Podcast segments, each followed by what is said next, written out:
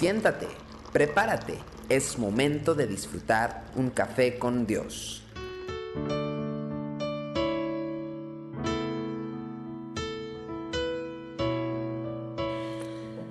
Sean todos bienvenidos una vez más aquí a Café con Dios. Quiero compartir para ustedes primero de Reyes capítulo 22 del 7 al 8. Y dijo Josafat, ¿hay aún aquí algún profeta de Jehová por el cual consultemos?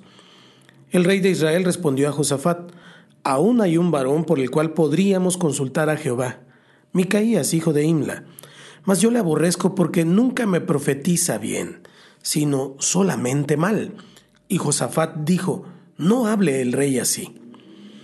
La palabra de Dios con frecuencia nos confronta y siempre va a sacar a flote nuestras rebeldías y esa tendencia que tenemos a desobedecerla.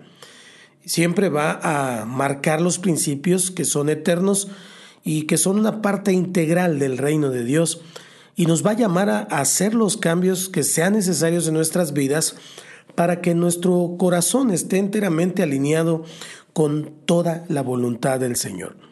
Esta ha sido siempre la definición más sencilla de la tarea de los profetas. Ellos interpretaban para el pueblo cuál era la realidad en la que estaban viviendo como nación y en qué aspectos estaban siendo diferentes de lo que Dios había establecido en su palabra. Su proclamación de la verdad siempre iba acompañada de una exhortación a volver a los caminos señalados por Dios. Y es precisamente en este punto donde el hombre no responde bien. Podemos menear la cabeza y quejarnos con otros por la falta de espiritualidad en el pueblo y escribir cartas y decir cosas y subir cosas a las redes, pensamientos Casi sin pensar se nos viene a la, mente una lista de personas a las que le vendría bien escuchar esta palabra. Y somos buenos para acomodar mensajes. Pero nuestro entusiasmo desaparece cuando la exhortación es dirigida directamente hacia nuestra persona. En ese instante nos llenamos de argumentos y de razonamientos que francamente a veces son necios y que justifican nuestra falta de compromiso. En este pasaje vemos un caso extremo de esta resistencia a la palabra.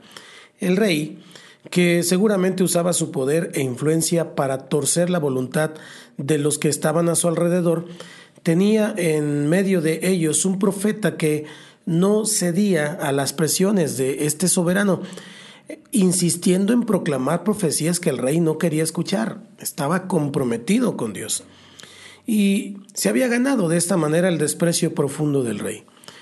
Imagine usted la presión tan grande que habrá tenido este profeta, especialmente cuando vemos que todos los otros profetas, entre comillas, estaban proclamando palabras agradables a los oídos de este rey. Para los que estamos en el ministerio de la palabra, la incomodidad de tener que resistirnos a este tipo de presiones por parte de aquellos que tienen comezón de oír, puede llevar a que nos sintamos tentados a diluir la palabra. Después de todo, podríamos pensar, eh, la popularidad nos abre puertas importantes en el pueblo. Pero ¿sabe qué? Este tipo de respeto por parte de los que reciben la palabra, sin embargo, tiene un precio y es que perdemos el respaldo divino sobre nuestros ministerios. Usted y yo debemos hablar la palabra de Dios porque finalmente es a quien queremos agradar.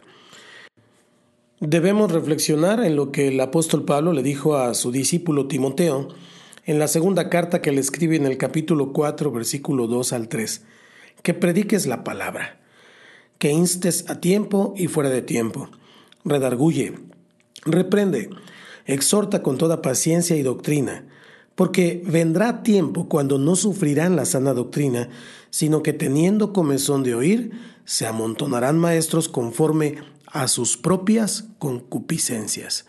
Así que no permita que otros impongan sobre su predicación, sobre su mensaje, que lo que ellos quieren escuchar, ni tampoco imponga usted el suyo. No tiene que hablar ni lo que usted siente ni lo que los demás quieren escuchar. Usted y yo tenemos que hablar lo que dice la palabra de Dios. Busque que sus palabras sean las palabras que Dios le ha dado para compartir. ¿Sabe por qué? porque solamente esto producirá fruto eterno.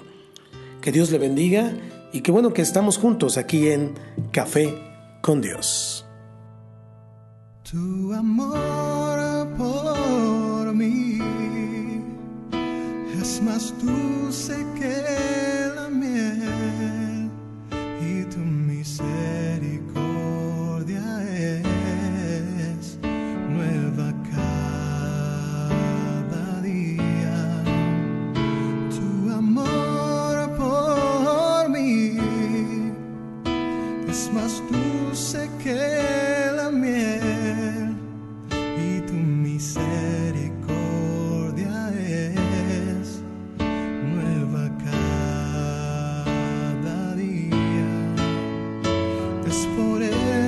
que te alabo, es por eso que te sirvo, es por eso que te doy todo mi amor.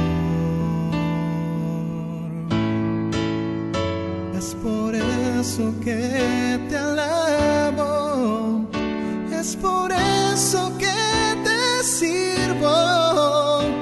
es por eso que te doy todo mi amor.